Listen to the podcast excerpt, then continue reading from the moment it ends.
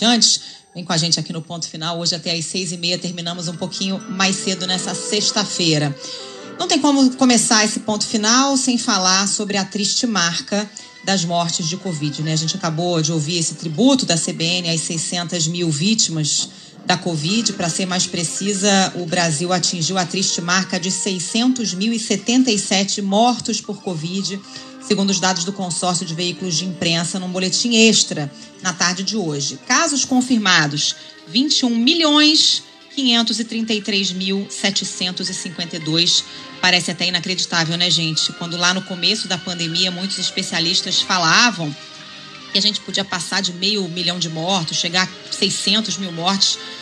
Muita gente não acreditou, mas atingimos essa triste marca, é, que foi atingida no momento em que a pandemia está em desaceleração no país. Então, essa, pelo menos, é a boa notícia. A média de mortes diárias está em 438, é o menor número desde novembro do ano passado, continua em queda. É, e para a gente ter uma ideia, essa desaceleração se expressa também no tempo que a doença levou para fazer mais 100 mil vítimas. Então, entre é, 400 e 500 mil mortos, o Brasil levou 51 dias. Para passar de 500 mil para 600 mil foram 111 dias. Então, é, deu essa espaçada é, na, na, nessa curva né, do número de mortes aqui no Brasil. Naquele momento, morriam em média 2 mil brasileiros por dia, mais de quatro vezes a média atual. Em abril desse ano, que foi o pior momento da pandemia, a média chegou, passou até de 3 mil mortos por dia. Foi aquele momento é, muito difícil, mas apesar do número de vítimas ter despencado nos últimos meses, o Brasil ainda é o terceiro país com a maior média diária de novas mortes, atrás apenas de Estados Unidos e Rússia.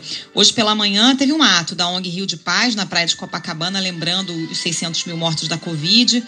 É, a organização estendeu um varal na areia em frente ao, ao Copacabana Palace com 600 lenços brancos.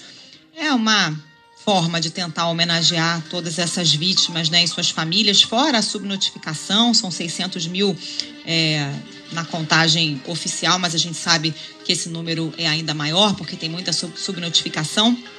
Quantas pessoas que sobreviveram com sequelas convivem hoje com as sequelas da, da Covid e quantos enlutados no Brasil, né? Então, nossos sentimentos para quem perdeu alguém pela Covid, para quem está enfrentando aí essas sequelas e a nossa esperança em dias melhores que essa desaceleração continue. Bom, 5 e 8, vamos